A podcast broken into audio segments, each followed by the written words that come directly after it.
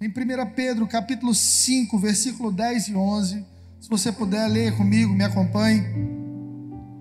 A Bíblia diz o seguinte: O Deus de toda graça, que os chamou para a sua glória eterna em Cristo Jesus, depois de terem sofrido durante um pouco de tempo, os restaurará, os confirmará, lhes dará força e os porá sobre firmes alicerces a Ele seja o poder para todos sempre. Amém. Você está vendo que o apóstolo Pedro está nos dizendo, como igreja, que nós servimos ao Deus de toda graça, o Deus de todas as bênçãos, o Deus de todo favor, o Deus de toda bondade, o Deus de toda graça, te chamou para a glória eterna através de Cristo Jesus. Aí ele fala agora do processo. Depois de terem sofrido um pouco de tempo, os restaurará, os confirmará, lhes dará força e os porá sobre firmes alicerces. Graça é salvação, força e firmeza para continuar. Graça não é somente salvação, Deus, além de salvação, quer te dar força e plantar os teus pés sobre um firme alicerce. Porque a gente acha que uma vida de graça é uma vida sem problema. A gente acha que uma vida de graça é uma vida sem esforço. A gente acha que quem caminha debaixo da maravilhosa graça é, não faz esforço. Algumas pessoas dizem para mim, eu acho engraçado, que elas admiram muito esse processo que Deus construiu uma igreja em Teresina através da minha vida em dois anos, tão rápido. E eu sempre faço questão de dizer: não foram dois anos. Desde os meus 16 anos eu sirvo a Deus. E tudo que Deus faz na tua vida já foi semeado lá atrás. E, e muitas vezes nós estamos colhendo da graça de Deus hoje, de coisas que plantamos dez anos lá atrás, querido. A graça de Deus, ela funciona, é, é, é, dom, é salvação não merecida, é a generosidade de Deus conosco, mas é fruto de posicionamento. Graça vem da palavra grega, caris, significa favor benevolente, merecido, amoroso, espontâneo de Deus para com os homens, o que se dá com alegria. Uma das expressões da palavra graça é foi dado com alegria, presente que é dado com alegria. A sua salvação custou muita coisa. Custou o sangue do Cordeiro perfeito, Jesus. Custou o único filho de Deus, João 3:16 porque Deus amou tanto o mundo que deu o seu único filho. Mas deixa eu te dizer uma coisa: Deus não fez isso triste, Deus fez isso com alegria. Deus te ama.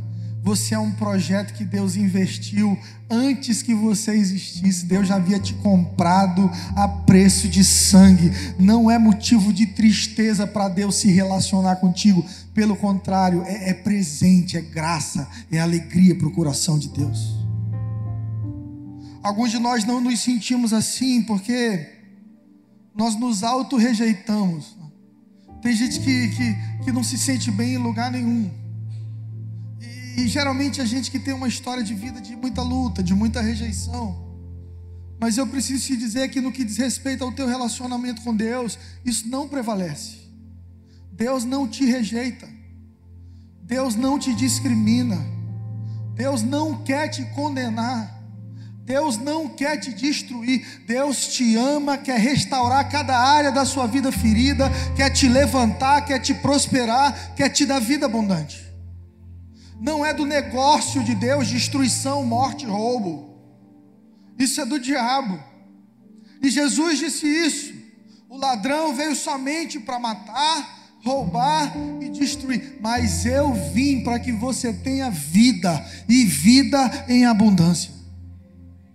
É graça. Deus tem graça para você nessa noite. Muitas religiões falam de amor, de alegria, de harmonia, de paz, mas nenhuma delas fala de graça. Só o Evangelho do nosso Senhor Jesus Cristo. Sabe por quê? Porque para a religião você sempre precisa pagar um pedágio. Na religião, você sempre tem que fazer algo para conseguir algo de Deus. Na religião você tem que fazer alguma coisa para Deus te responder.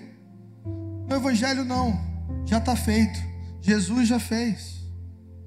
Quando Jesus estava na cruz, a palavra diz que ao, ao entregar o seu espírito ao Senhor, Jesus deu um grito: está consumado. Então, automaticamente, o véu do templo se rasgou. Era um grito de Deus dizendo: que eu precisava fazer está feito, aceita. O que é que eu preciso, pastor, para receber essa graça? O que é que eu preciso para mudar de vida? O que é que eu preciso para encontrar essa graça? Aceita. Aceita que dói menos. Entenda que você é amado por Deus. Entenda que o sacrifício de Jesus incluía você. Você que não se sente digno, você que não se sente pronto, você que tem um passado ruim, você que fez coisas na sua vida que hoje você lembra e te dão náusea, e nem você consegue encarar as coisas que você fez no passado. O sangue de Jesus derramado naquela cruz foi por você, e isso é graça, é dom de Deus. Não é porque você é bonzinho que Deus te ama, não é por causa da tua performance que Deus te ama.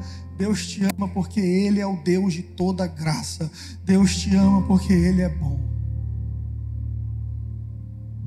Abra tua Bíblia comigo em Efésios capítulo 2.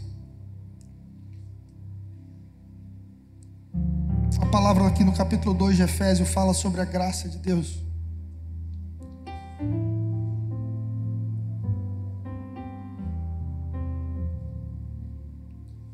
Efésios 2 diz o seguinte: E vos vivificou, estando vós mortos em ofensas e pecados em que noutro tempo andaste segundo o curso desse mundo, segundo o príncipe das potestades do ar, do espírito que agora opera nos filhos da desobediência, entre os quais todos nós também já andávamos, nos desejos da nossa carne, fazendo a vontade da carne e dos pensamentos, e éramos por natureza filhos da ira, como os outros também. Mas Deus, que é riquíssimo em misericórdia, pelo seu muito amor com que nos amou, estando nós ainda mortos em nossas ofensas, nos vivificou juntamente com Cristo, pela graça sois salvos. E nos ressuscitou juntamente com Ele, nos fez assentar nos lugares celestiais em Cristo Jesus, para mostrar nos séculos vindouros as abundantes riquezas da Sua graça, por Sua bondade para conosco através de Jesus Cristo. Porque pela graça sois salvos por meio da fé. Isso não vem de vocês, é presente, é dom de Deus. Não vem das obras, para que ninguém se glorie. Não há nada que você possa fazer para ser salvo, apenas. Você quer ser salvo? Creia. Você quer viver vida abundante? Obedeça. Tem gente que vai ter a vida do Rambo. Já assistiu o filme do Rambo? O Rambo é o seguinte: ele sofre o filme inteiro, no final ele mata todo mundo e, e consegue vencer. Então tem crente, tem gente que é filho de Deus, que tem direito à herança, à vida abundante, mas vai sofrer o filme inteiro, no final vai ser salvo. Porque salvação e vida abundante são duas coisas diferentes. Deus não te criou para sofrer, querido. Óbvio que no processo tem sofrimento, no processo tem pressões, no processo tem dificuldades, e para isso o apóstolo Pedro já nos disse que Deus vai firmar os nossos passos, Deus vai nos restaurar e nos dar força no tempo certo. Mas algumas pessoas não entendem isso. Salvação é pela fé. Salvação não é por obras, para que ninguém se glorie. Pastor, eu quero ser salvo. Creia. Faça essa declaração diante da igreja hoje. Eu quero ser salvo. Quero entregar minha vida ao Senhor. No dia que eu morrer aqui nessa terra, eu quero abrir meus olhos na eternidade e eu quero entrar na presença de Deus. Creia. Creia que Jesus Cristo veio à terra como verbo encarnado, morreu e no terceiro dia ressuscitou. Creia que Jesus venceu a morte e porque Jesus venceu a morte, nós vamos vencer a morte também e ressuscitaremos com Cristo para reinar em glória por toda a eternidade. Agora, vida abundante é diferente. Vida abundante é para quem entende princípio.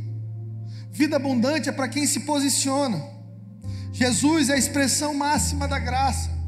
Mas entenda, a graça de Deus é comunicada aos seres humanos desde Gênesis, desde o começo de tudo. Você quer ver?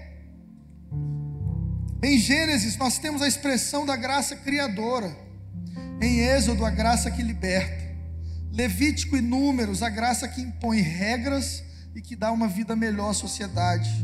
Deuteronômio, graça para escolher bênção e maldição. E por aí vai. Provérbios, conselhos. Uma graça que te dá conselhos, uma graça que te dá sabedoria os livros dos profetas, uma graça que aponta o futuro e que te dá direito e, e, e, te dá oportunidade de se alinhar à vontade de Deus.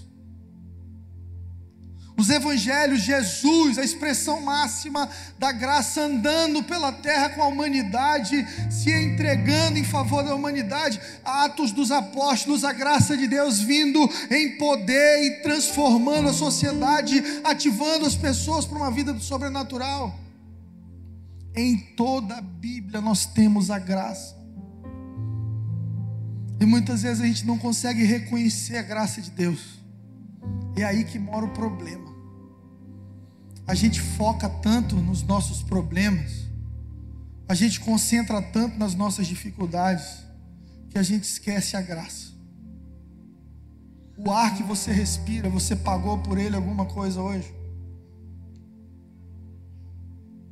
A água que você bebe, você não criou a água, ninguém cria a água. É presente de Deus para nós. Os frutos na estação certa. O sol que se coloca de manhã e quando é de tardinha se põe, então vem a lua e ilumina a noite. É graça. E mesmo no teu pior dia, no dia mais distante de Deus que você já teve na vida, o sol não deixou de nascer, Deus não cortou o ar que você respira, porque a natureza de Deus é graça. Eu acredito na transformação do ser humano pela graça. Porque a lei nunca transformou ninguém. O próprio apóstolo Paulo diz isso em Romanos, a lei ela falha nesse sentido. A lei foi criada para te mostrar que você não consegue viver debaixo do jugo da lei. Por isso, reconheça que pela graça você é aceito e amado. Seja humilde o suficiente para entender que Deus não Deus não se interessa, Deus não é movido pela sua performance. Se você ora muito, Deus fica bonzinho. Se você ora pouco, Deus não fica bonzinho. O coração de Deus não se move por sua performance. A Bíblia diz que Ele é o mesmo ontem, hoje e sempre. Quando perguntaram o nome dele, ele disse: Eu sou. Não vou dizer nenhum nome, porque qualquer nome vai me definir. Eu simplesmente sou. Deus é graça. Receba a graça de Deus sobre sua vida nessa noite. Toda a Bíblia expressa a graça de Deus. O apóstolo Paulo, ele foi um homem que teve um encontro com a graça poderosa de Deus. Paulo, antes chamado de Saulo, ensinado aos pés de Gamaliel, um homem que tinha conhecimento de muitas coisas, ensinado na escola de filosofia de Sêneca, um homem que tinha autoridade política, relacionamento político, na época do Império Romano, que dava muito valor a isso. E Paulo perseguia os cristãos. E Paulo chamava os cristãos de aqueles da seita do caminho. Um dia Paulo pede autorização para o governo para perseguir os cristãos. E no caminho Paulo tem um encontro com Jesus. Sabe o que eu acho lindo? É que Paulo nem sabia quem era Jesus. Só conhecia os cristãos. Mas quando Paulo está lá no chão cego, a voz de Jesus diz assim: Por que você me persegue? Que Jesus compra a tua batalha como pessoal. A tua luta é a luta de Jesus. Teu problema é o problema de Jesus, querido. Deus não está alheio aos teus problemas. E aí Paulo então é salvo. Paulo é transformado. Mas Paulo tem dores. Não sei se você chegou a assistir o filme Paulo. Muito bonito. Mas o filme sugere que o espinho na carne de Paulo eram as lembranças dos cristãos que ele havia matado. Imagina que Paulo segurou as roupas das, daqueles que mataram Estevão, discípulo de Jesus. E agora Paulo então está inserido dentro da comunidade cristã. Paulo está jantando, está almoçando, tomando café com os cristãos. Paulo está vendo, meu Deus, eu persegui esse povo. Eu matei esse povo. Isso trazia dores a Paulo. Há uma linha teológica que diz que Paulo também sofria de problemas de visão. Outra linha teológica, Paulo tinha problemas de estômago. Mas a grande verdade é que a gente não sabe. Paulo tinha problemas. Quem tem problemas aqui?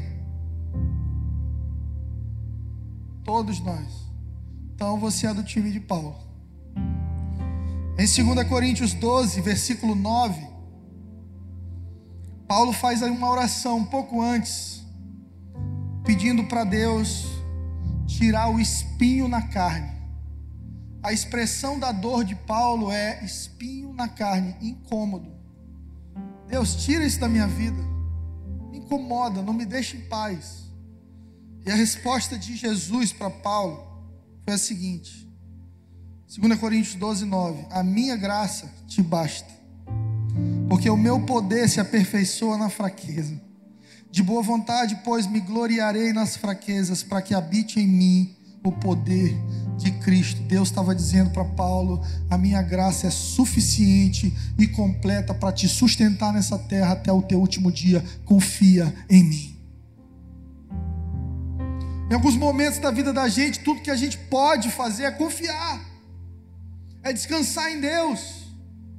Alguns de nós estamos tendo lutas, batalhas que não estão mais no nosso alcance a solução disso. E nós oramos e pedimos a Deus por solução, por uma resposta rápida, porque não gostamos de sofrer. Toda vez que você foge, o teu cérebro te, te liga um alarme aí e diz assim: ó, corre, foge, resolve. Você foi preparado para não sofrer. Mas na vida há sofrimento. Gonçalves, Gonçalves Dias diz que a vida é combate, que aos fracos abate e aos fortes só pode exaltar. Algum médico presente, queridos? Tem vários médicos aí.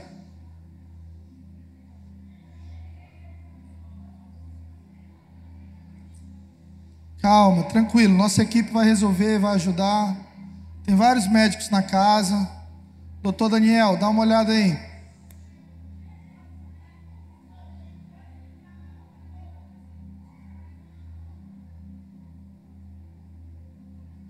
Calma, gente. Deus está no controle. Vamos orar? Estenda suas mãos para lá. Levanta a tua voz de intercessão agora, Pai, em nome de Jesus. Nós nos levantamos em favor dessa vida, Senhor.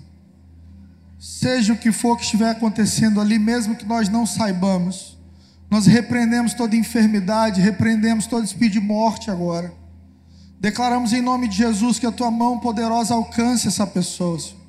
No nome de Jesus, traz agora espírito de consolo, de graça, favor e saúde. Nós estamos pregando sobre o Deus da graça. Alcança com graça essa pessoa agora, Pai.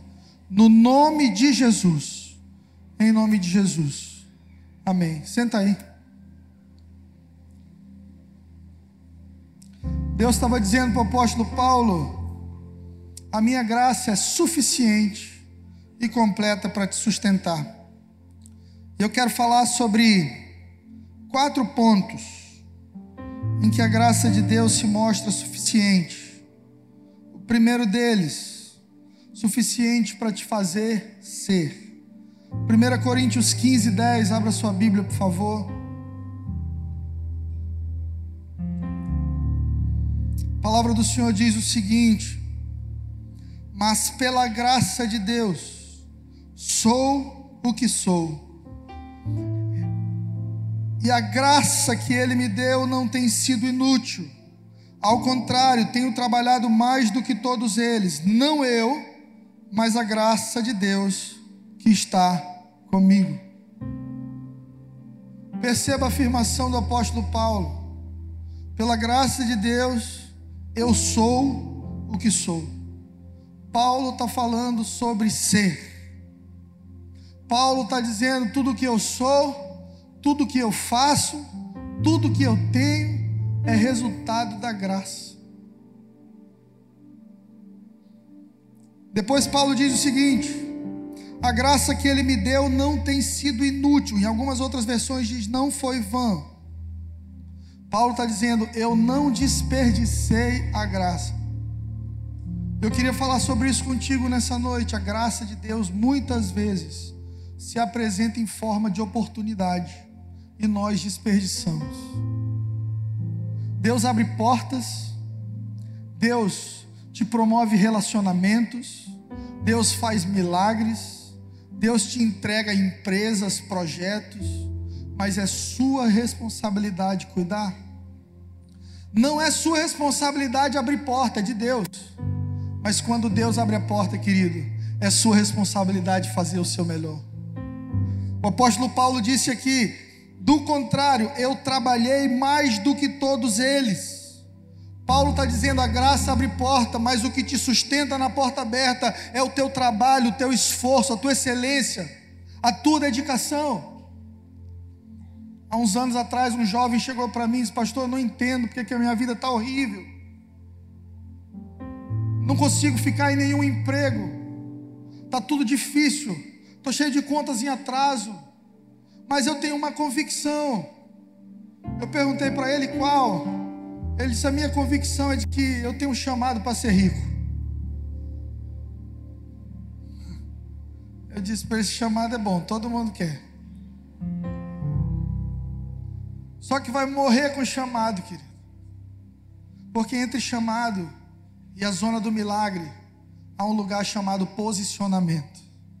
Você quer uma família feliz? Deus te deu palavra de ordem, graça para ter uma família feliz. Agora, quando Deus te der essa família, faça o seu melhor.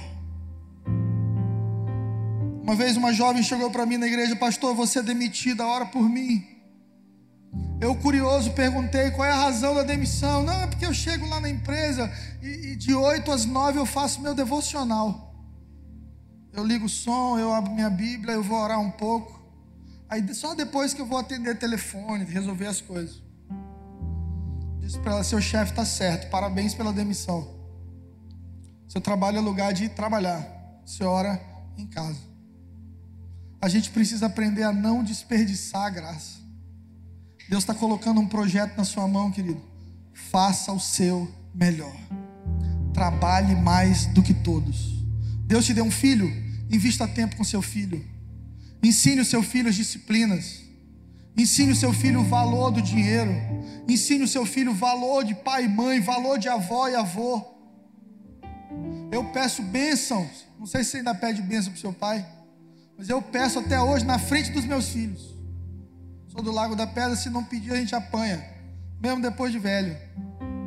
Eu chego para o meu pai, ele já me olha assim, eu digo: bênção, pai. Deus te abençoe, meu filho automaticamente os meus filhos, quando me veem, benção, Pai, Deus te abençoe. A gente cria uma cultura de honra, uma cultura de zelo, uma cultura de respeito familiar. Deus dá a família, mas é você quem cuida. Ei, Deus colocou Adão e Eva num jardim, mas disse para eles: governem, cuidem, manifestem aquilo que vocês têm aprendido comigo. Graça não é ficar sentado esperando bênçãos. Graça não é ficar sentado esperando mudanças. O apóstolo Paulo está dizendo: pela graça de Deus eu sou o que sou. A graça não tem sido inútil porque não tenho desperdiçado a graça. Ao contrário, eu trabalho mais do que todos. É Paulo dizendo: eu não bato na porta, mas quando ela abre, eu pulo com os dois pés nela. Eu já disse aqui, profeticamente, eu creio nisso. 2020 é um ano de portas abertas. 2020 é um ano de prosperidade. Não se assuste com o coronavírus. No máximo em agosto essa onda vai passar. Não se assuste. Deus tem uma onda de prosperidade sobre a nossa nação. É promessa, vai vir, vai alcançar o Brasil. Deus tem promessas para Teresina e para o Piauí. Eu estou aqui porque eu creio nisso. Piauí é terra de riquezas, de bênçãos. E você está incluso nesse pacote.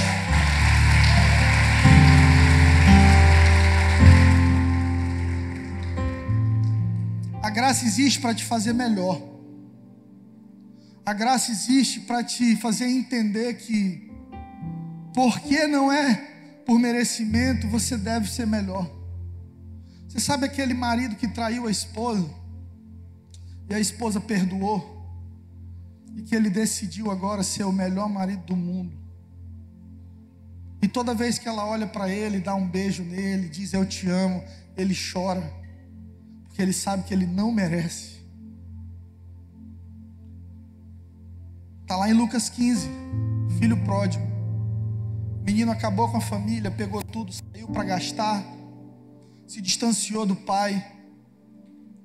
Lá na frente ele se arrebenta, ele decide voltar.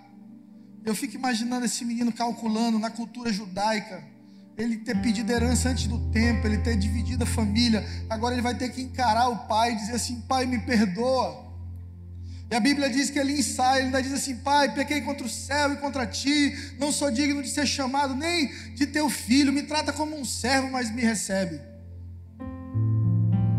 E aí Jesus nos ensina o que é graça, quando diz que o pai, avistando o menino de longe, correu na direção dele, beijou o menino, abraçou o menino e disse para os seus empregados: tragam depressa roupas, sandálias e um anel.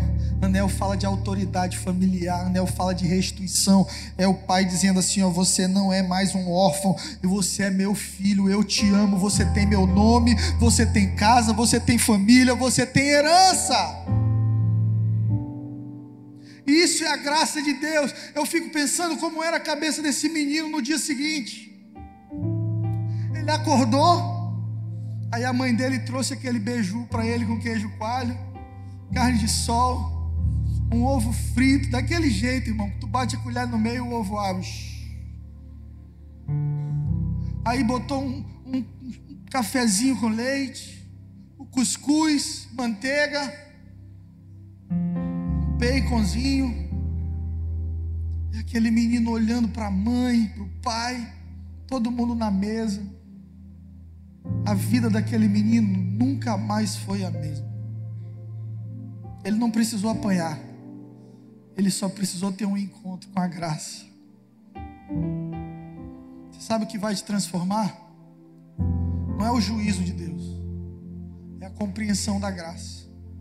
Saber que apesar de tudo que você fez, apesar de tudo que você foi, Deus ainda tem uma mesa de banquete para você, um anel para colocar no seu dedo, uma sandália para colocar no seu pé, uma capa para te vestir e te chamar de filho, te colocar na família e dizer: é filho, tem herança. É isso que Deus quer fazer com alguns de nós aqui nessa noite. Segundo ponto, a graça é suficiente para suprir extremas necessidades.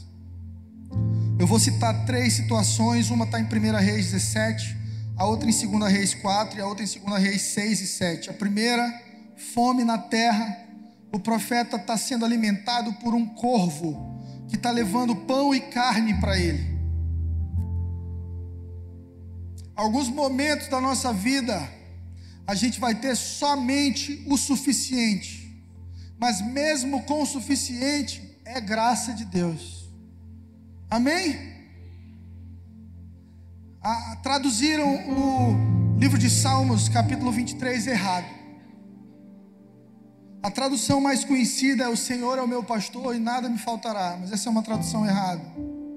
A tradução correta, mais fiel ao hebraico, é: O Senhor é o meu pastor e ele me dá tudo o que eu preciso. Tem estação da sua vida que você vai ter tudo o que você precisa e somente isso, e é graça de Deus. Você percebe que há uma diferença entre nada me faltará e tudo que eu preciso? Nada me faltará é assim, ó, assim, ó, está me faltando o iPhone XR. Está me faltando um carro melhor. Está me faltando aquela viagem para Disney. Me dá tudo o que eu preciso. Significa que tudo o que você precisa para cumprir o propósito de Deus na sua vida já foi providenciado por um Pai de amor para você. No segundo, a gente tem uma viúva que só tinha um bolo e o profeta quer comer o bolo da viúva. fosse no dia de hoje, o pessoal ia chamar o profeta de ladrão, de aproveitador, pedindo bolo. A mulher tá para morrer, só tem o bolo. Eu sou louco por bolo, irmão. Bolo formigueiro. Se quiser me agradar, traga esse bolo para mim. Bolo de tapioca, bolo frito do interior, bolo de Nutella, qualquer bolo. Pode trazer. Por isso eu me eu consigo me identificar com o profeta do bolo. Ele olha para essa mulher e diz assim: "Você só tem o bolo, só. Então me dá o bolo, eu vou comer o bolo." Porque algumas ofertas são proféticas.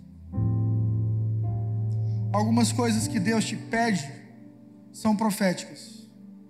Alguns relacionamentos que você vai ter que abrir mão são proféticos. Deus está tirando algumas coisas da tua vida para fazer você entrar numa zona de milagres de provisão diária. Ninguém perde para Deus em dar. Eu já contei para vocês quando eu conheci minha esposa, tinha cinco meses que eu tinha aberto mão de um relacionamento, que eu estava planejando casar. O Espírito Santo de Deus falou para mim: termina. E eu terminei. Terminar gostando é difícil, mas eu decidi colocar meu coração na mão do Senhor. Cinco meses depois eu conheci a doutora Flávia Reis. Casamos, a gente vai fazer 16 anos de casado, se eu não me engano. De muita alegria, felicidade. Nunca pensei em divórcio, só em homicídio.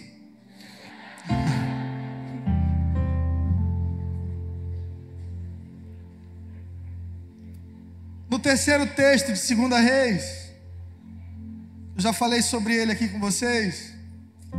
A viúva e o filho tinham um pouco de azeite e farinha para fazer alguma coisa correr, é, é, é, fazer alguma coisa comer e morrer.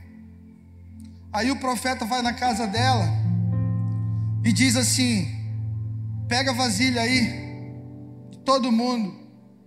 Primeiro faz esse negócio aí para mim, quem vai comer sou eu. E depois pega essas vasilhas e, vamos começar a derramar azeite.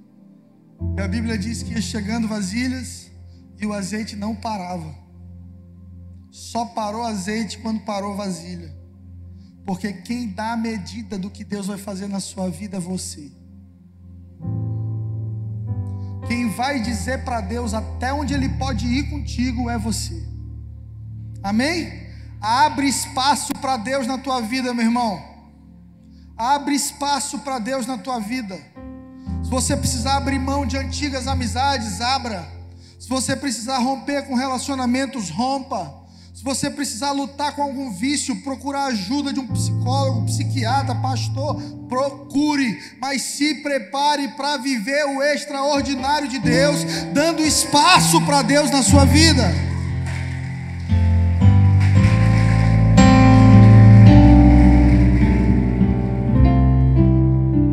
Terceiro ponto. A graça de Deus não tem compromisso com a lógica humana.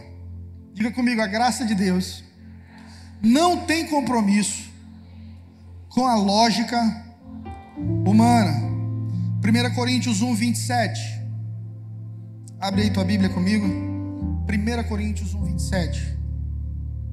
Mas Deus escolheu as coisas loucas desse mundo para confundir as sábias.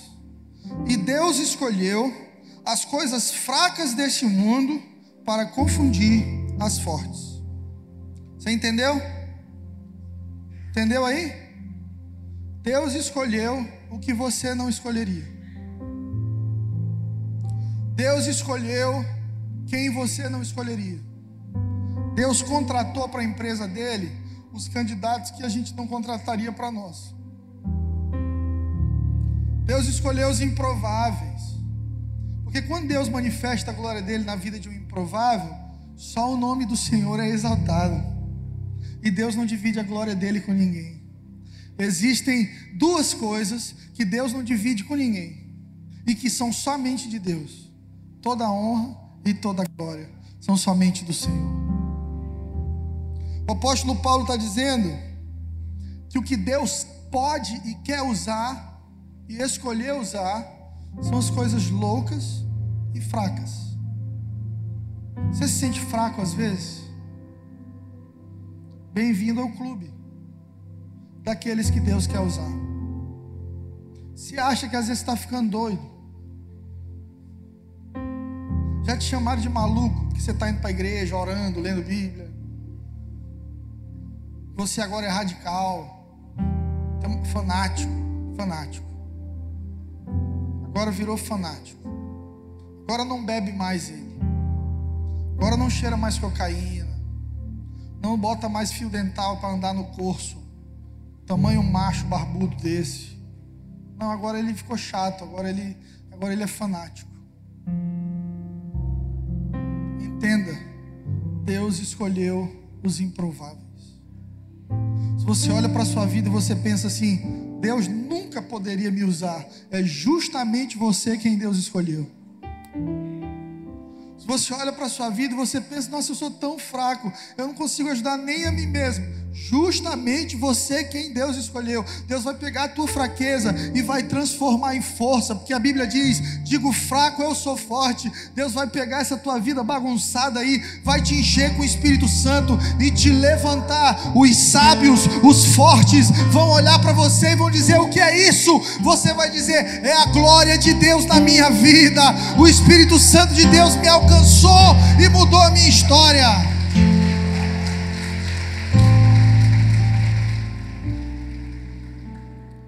Quatro. Eu já estou caminhando para o final. Atos 16, 12 a 25. Abra sua Bíblia, vamos ler. Atos capítulo 16, versículo 12.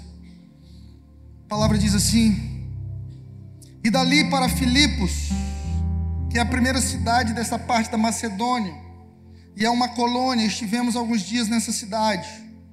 E no dia de sábado saímos fora das portas para a beira do rio, onde se costumava fazer oração, e assentando-nos, falávamos às mulheres que ali se ajuntaram. Você já percebeu que sempre está se ajuntando mulher para ouvir a palavra de Deus? Feliz Dia das Mulheres, parabéns para vocês. São sedentas por Jesus, famintas por Jesus. Se tiver uma mulher perto de você, diga para ela: parabéns. Se for sua esposa, diga: Você é linda, você é preciosa. Mas não aproveita para paquerar, não, irmão. Segura a onda aí. No verso 14, uma mulher chamada Lídia, vendedora de púrpura, da cidade de Tiatira, servia a Deus, ouvia os discípulos e abria o coração para tudo que Paulo estava dizendo. E depois que ela foi batizada em sua casa, ela disse: se vocês julgarem que eu sou fiel ao Senhor, entrem na minha casa e fiquem ali. E a Bíblia diz que isso constrangeu os apóstolos e eles entraram na casa de Lídia. Então aconteceu que, indo à oração, os apóstolos começaram a ser seguidos por uma jovem que tinha espírito de adivinhação, a qual, adivinhando, dava grande lucro aos seus senhores. Esta, seguindo Paulo, e aos discípulos clamava dizendo: Estes homens que nos anunciam o caminho da salvação são servos do Deus Altíssimo. Nós temos uma situação peculiar aqui. Temos uma pessoa que mexe com magia, com adivinhação, e que dá muito lucro para os seus senhores, e agora ela está perseguindo os apóstolos. E o que ela está dizendo é verdade. Esses são servos do Altíssimo, são homens que anunciam o caminho da salvação.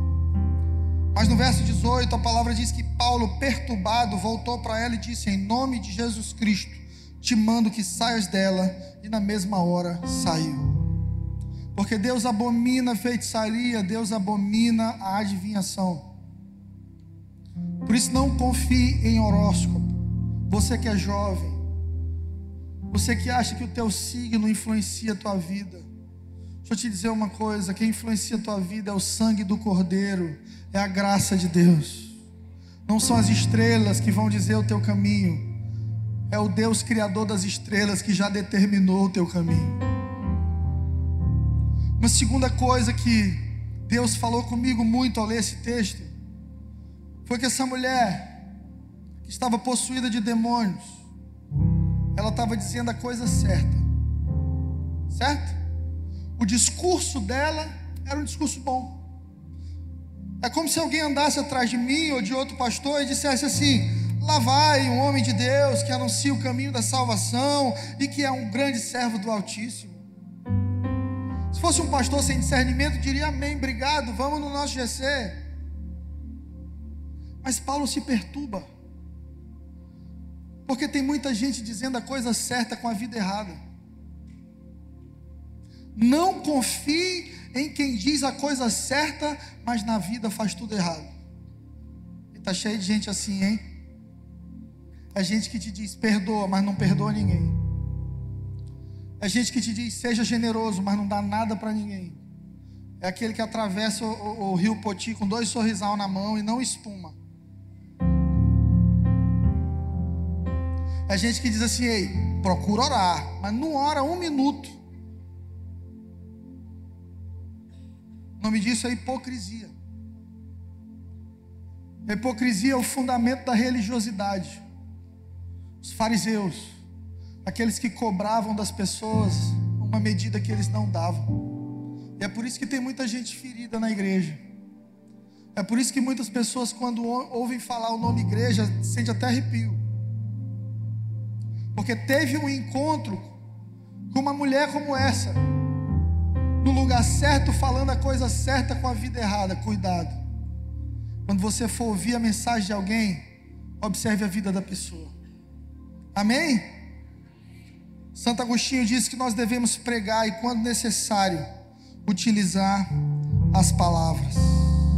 Pregue o Evangelho e, quando necessário, use as palavras. A gente tem que pregar sem usar as palavras pregar com a nossa vida.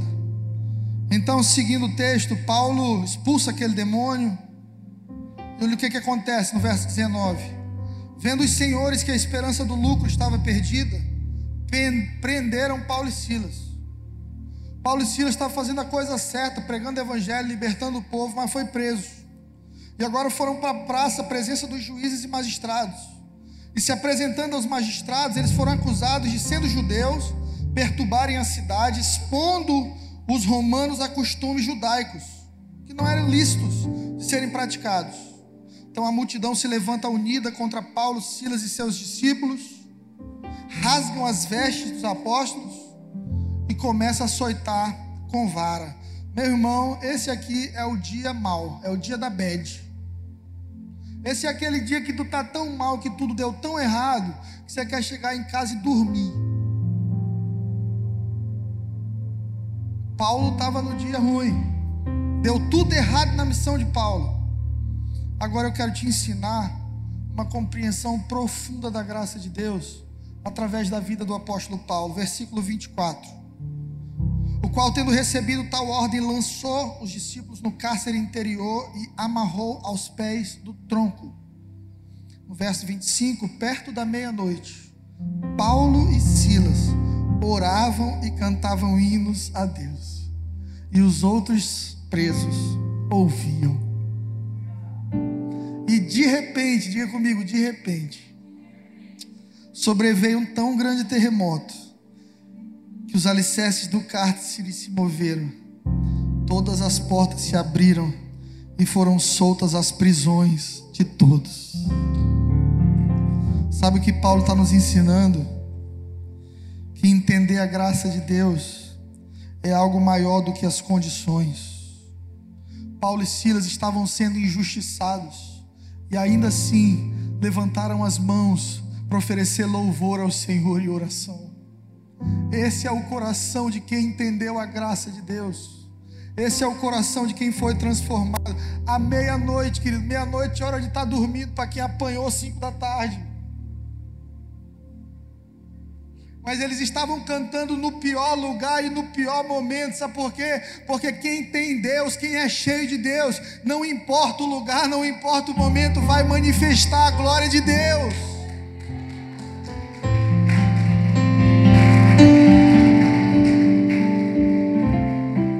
Algo interessante, prisão era lugar de desgraça.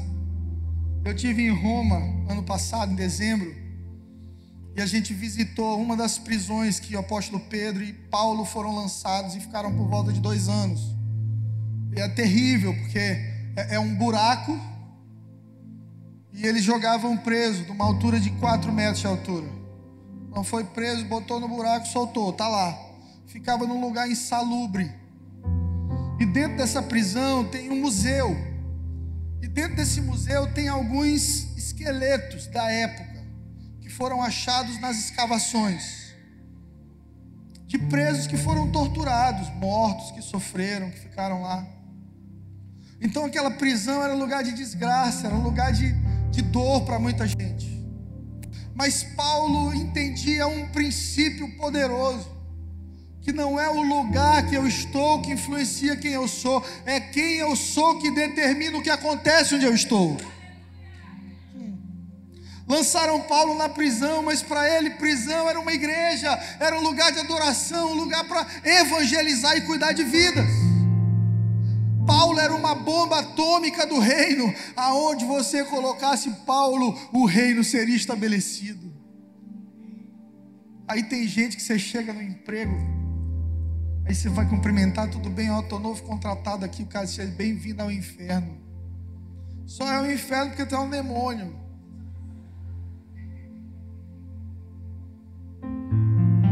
A palavra diz que onde eu colocar a planta dos meus pés me será dado.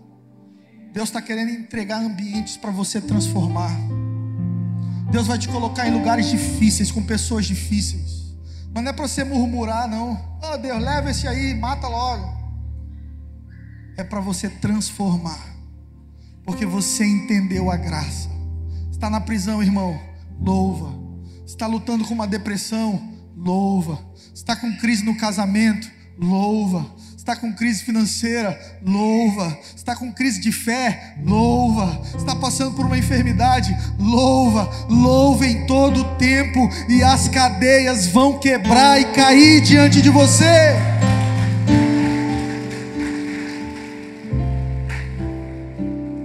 Eu acho fenomenal. Eu acho fenomenal que Paulo tenha sido solto. Mas algo lindo é que não foi somente Paulo que teve as cadeias abertas. Quando você adora a Deus, todos os que estão ao seu redor receberão libertação, cura e milagres também. Eu quero te convidar a adorar a Deus profeticamente na tua casa. Talvez teu marido, teus filhos ainda não tenham entendido a graça de Deus. Faça como Paulo e Silas. Ore e adore. Para a gente terminar, no verso 26, a Bíblia diz que de repente, de repente, a estrutura da prisão mexeu e as portas se abriram. Eu quero encerrar com isso.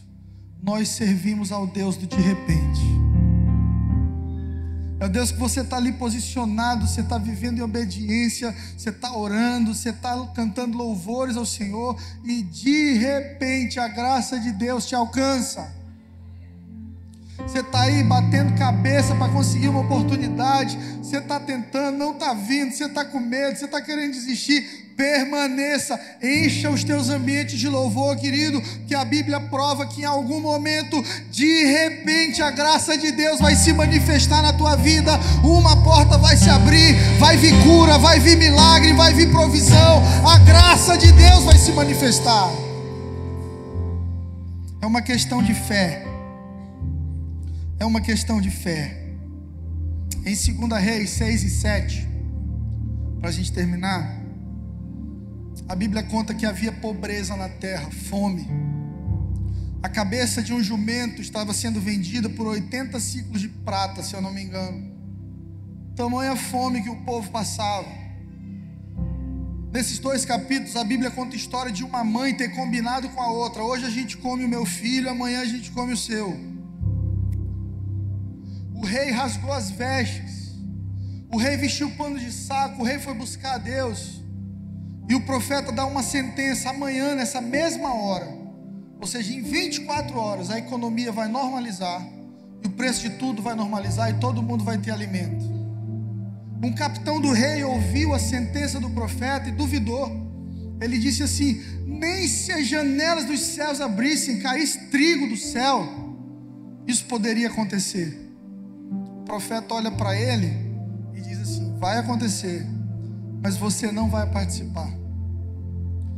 Se você for ler esses dois capítulos, aconteceu e esse capitão do rei foi pisoteado na porta da cidade, quando a multidão entrava dentro de um arraial cheio de alimentos, ouro e riquezas, que havia sido descoberto por quatro leprosos. A graça de Deus é para quem tem fé, graça de Deus é para quem acredita. Graça de Deus é para quem se move em direção a ela. Paulo não sabia se ia morrer naquela prisão. Uma coisa ele sabia: a graça de Deus está em todo lugar, seja na cadeia, seja no hospital, seja num lado um alcoólatra, seja dentro de um barraco ou no lugar mais caro dessa cidade. A graça de Deus pode invadir e gerar transformação. Eu vim aqui nessa noite para te dizer isso. Deus não desistiu de você. Não desista de você. Não desista dos sonhos de Deus para sua vida. Não desista das oportunidades que a graça de Deus tem aberto para você. Eu quero te convocar a no meio da sua dor, da dúvida, das perguntas que você tem feito a Deus, deixar tudo isso de lado, levantar as tuas mãos em adoração e oração, como um incenso agradável a Deus e deixar que Ele abra as portas, quebre as correntes e opere o de repente dele na tua vida. Quero cantar uma canção.